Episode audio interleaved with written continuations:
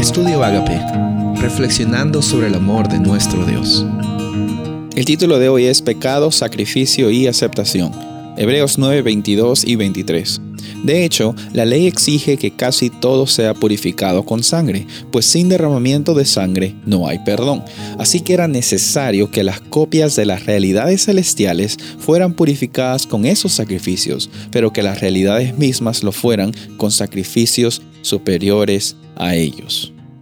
Sabes, aquí es un poquito confuso lo que hemos acabado de leer, pero en Hebreos 9 el autor nos menciona muy detalladamente acerca del propósito de Dios al establecer un sistema de sacrificios como una forma para que entendamos cómo es que Él nos salva, cómo es que Él nos ama, cómo es que Él interactúa con nuestra, nuestra humanidad y cómo es que restaura nuestra humanidad hasta el punto de poder ser justificados y santificados.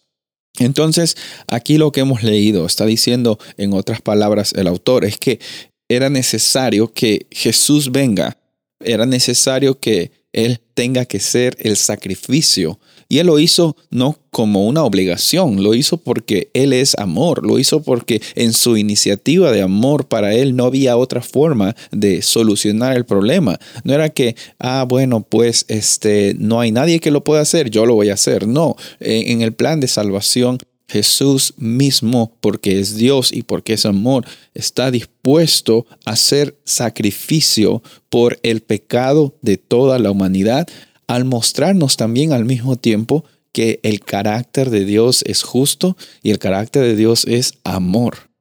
Por eso es necesario analizar esta realidad.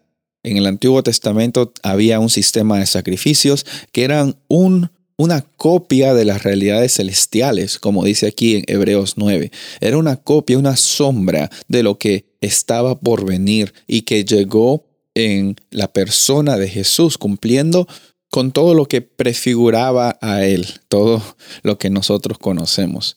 Y por eso es que hoy día tenemos salvación. Por eso es que hoy día tenemos un abogado. Por eso es que hoy día tenemos un intercesor. Por eso es que hoy día tú tienes libertad en Cristo Jesús. Quizás no te sientes libre.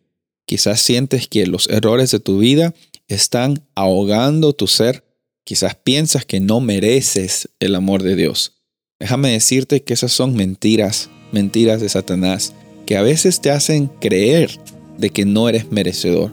Pero tú eres un hijo y una hija de Dios. Tú tienes la oportunidad de vivir con libertad hoy. Gracias a Dios no se trata de lo que tú sientas, sino de quién eres. Un hijo y una hija y por el sacrificio de Jesús y por todas las bondades que Él nos ofrece, hoy día tenemos libertad. Soy el pastor Rubén Casabona y deseo que tengas un día bendecido.